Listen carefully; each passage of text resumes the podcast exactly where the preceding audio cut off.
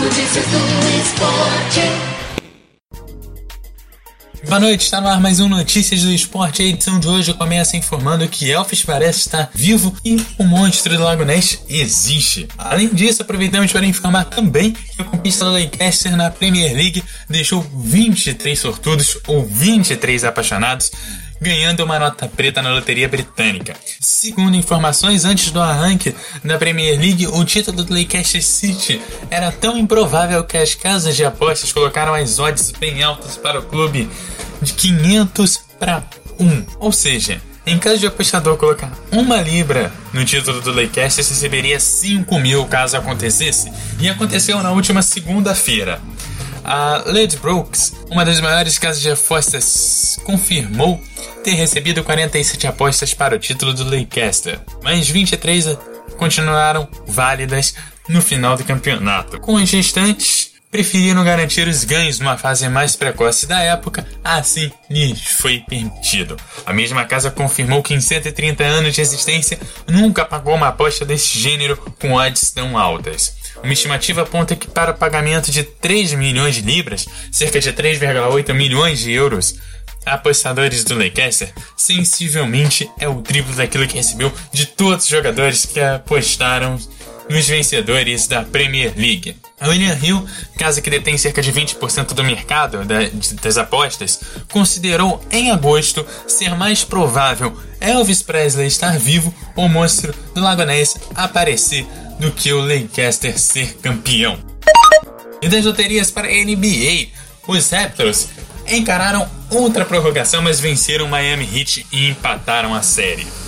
O equilíbrio da série entre o Toronto Raptors e o Miami Heat tem sido tirar o fôlego. Na noite desta quinta-feira, as equipes novamente decidiram quem levará a melhor em quadra na prorrogação. Só que ao contrário do primeiro jogo da semifinal da Conferência Leste, os canadenses levaram a melhor e ganharam por 96 a 92. A partida aconteceu no Air Canada Century, o grande destaque do jogo ficou com Diane White, o camisa 3, que nem foi cestinha do jogo, mas com os 17 pontos ultrapassou a lenda do Chicago Bulls, Scott Pinnen, com o 15º cestinha da história dos playoffs da NBA. Quem deixou a quadra sem recorde algum, mas com certeza mais feliz, foi Demore Carroll, o ala cestinha do duelo com 21 pontos. Agora, com 1 a 1, a série foi para a Flórida, onde acontecem os jogos 3 e 4 e amanhã as duas equipes voltam a se enfrentar.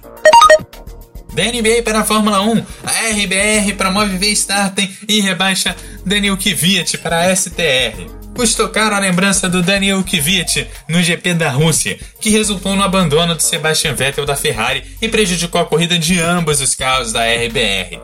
A escuderia australiana aproveitou o incidente provocado pelo russo de 22 anos para antecipar um plano que desejava para um futuro breve. Promover o garoto prodígio Mark Verstappen de 18 anos, que tem encantado a cúpula da equipe com as boas atuações na STR.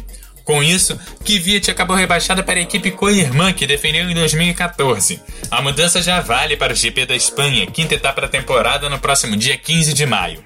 Apesar de ser dona das duas equipes, a companhia de energéticos nunca havia utilizado desse privilégio para fazer mudanças entre seus pilotos durante a temporada. Horner tentou minimizar o rebaixamento do Kvyat e frisou que a alteração servirá para o russo recuperar o potencial que tanto chamou a atenção em seu início de carreira. E esse foi o Notícias do Esporte desta semana, que volta na semana que vem aqui no Debate MF. Até lá!